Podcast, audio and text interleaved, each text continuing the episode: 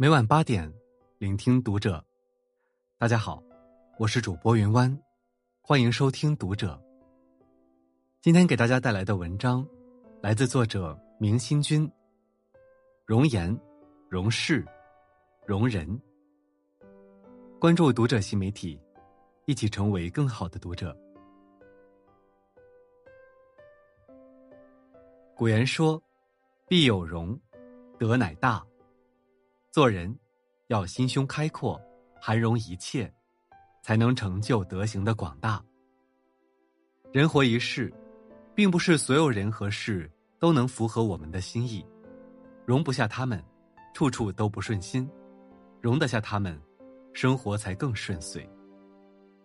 一个人能把容当作为人处事的准则，内心才更强大，在人生道路上也才会更加顺畅。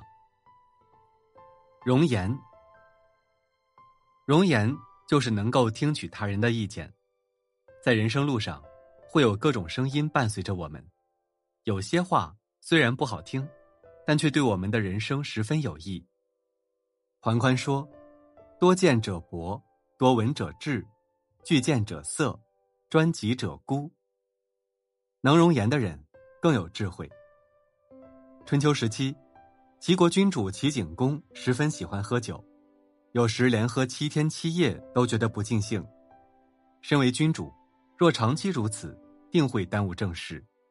于是，大臣弘章上谏劝说：“君王应该以国事为重，日日饮酒作欢，这是昏君之为。希望您能戒酒，否则就请先赐我一死。”齐景公有点生气，又很纠结。洪章说的确实是事实，可他又觉得自己戒不了酒，于是他向燕子诉苦说：“我害怕失去喝酒的乐趣，可又不想让洪章自寻短见，您说我该怎么办呢？”燕子听了便说：“洪章能遇到你这样的君主，简直是三生有幸啊！如果遇到夏桀、殷纣王，不是早就没命了吗？”纠结的齐景公立即坚定的说。我立刻戒酒。齐景公善于容颜，尽管是批评，也乐于接受，所以在他的管理下，齐国也变得繁荣昌盛。容颜，不是只多听好话，而是好坏都听。就像《资治通鉴》说：“兼听则明，偏信则暗。”有时，我们每个人都是当局者迷，无法察觉到自己身上的问题，别人指出问题。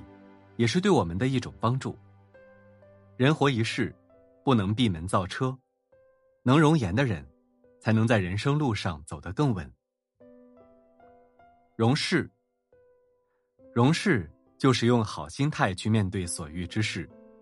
有句话说，人生就像一副扑克牌，谁都想要一副好牌，但谁都有机会获得一副烂牌。获得烂牌不可怕，最可怕的还没开始。就承认自己输了。每个人将遇之事都无法预料，如果遇到坏事就气馁，那人生就没有意义了。某家公司最近新入职了两个实习生，入职的第二天，公司因为人手不足，组建项目的时候，就将两个实习生纳入进去。很快，他们就接收到了很多工作信息，那些工作对他们来说是一个很大的挑战。其中有一个实习生十分不满，一直在抱怨公司虐待实习生，还说他的同学实习在多好的单位，有多好的待遇，做着多轻松的工作，然后对自己接收的工作各种懈怠，还引起带他的组长的不满。而另一个实习生没有说任何怨言，反而觉得这是一个难得的工作经历，他每天都认真去完成每一项上级交代的工作。三个月后，不抱怨的实习生。已经对公司的业务了如指掌了，而另一个人只想混实习，每天做事浑浑噩噩，项目跟得一塌糊涂。最后，不抱怨的实习生收到了公司的岗位邀请，另一个则在实习期满就离开了公司。马斯洛说：“心态若改变，态度跟着改变；态度改变，习惯跟着改变；习惯改变，性格跟着改变；性格改变。”人生就跟着改变。容不下事的人，遇到难题便觉得世界崩塌；容得下事的人，遇到难题，会觉得那是机会。不管所遇之事是好是坏，我们都要面对。以一个好的心态去面对，会比用一个消极的心态更有效，也更坦然的做好那些事情。容人，容人乃是宽容待人。绝句说：“自出洞来无敌手，得饶人处且饶人。”能够宽容别人的人，才是真的有气量的人。宽容别人，其实就是一个人能够放下别人的错误，善待别人。这是做人的一种极高境界。在一场音乐会筹备中，小姑娘害怕没人来听自己的演出，便在宣传海报上。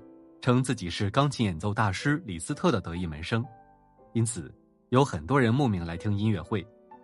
李斯特刚好在隔壁音乐厅演出，在看到海报后，李斯特还特意过去看小姑娘的演出。小姑娘看到李斯特后十分惊恐，然后哭着和李斯特解释说，因为自己没有名气，担心没有收入，才借他的名来吸引观众，并请求李斯特原谅。李斯特没有说任何责怪的话。而是让他把演奏的曲子弹给他听，小姑娘不可置信的看着李斯特，李斯特在解释说：“你去弹，有问题我会指出来，这样你不就是我的学生了吗？你还可以和主办方说，今天最后一个节目，你的老师上台演奏。”小姑娘听后露出了笑容。李斯特的宽容，不仅让别人收获了快乐，也为自己赢得了尊重。有句话说：“忍一句。”息一怒，忍一事，少一事。有时候，别人犯的小错，对我们来说无关痛痒。如果因此生气，就失去气度；选择宽容，就得到尊重。人与人之间，都需要相互容忍、宽容。越是能容人的人，越能受到别人的尊重。这样的人，也会有更好的人缘。刘向说：“心如大地者明。”行如神墨者彰，人的心胸宽广，如大地一般，则开明；行动正直，像神墨一样规矩，则通明。心胸越大的人，越能善待他人，善待自己。能容言的人，更有智慧；能容事的人，更有好运；能容人的人，更有福气。做人，心胸大点，容得下万物，才能活得更自在。好了，今天的文章就和大家分享到这里了。如果你喜欢今天的内容，请点亮再看，并来评论区与我们留言互动吧。我们下期再会。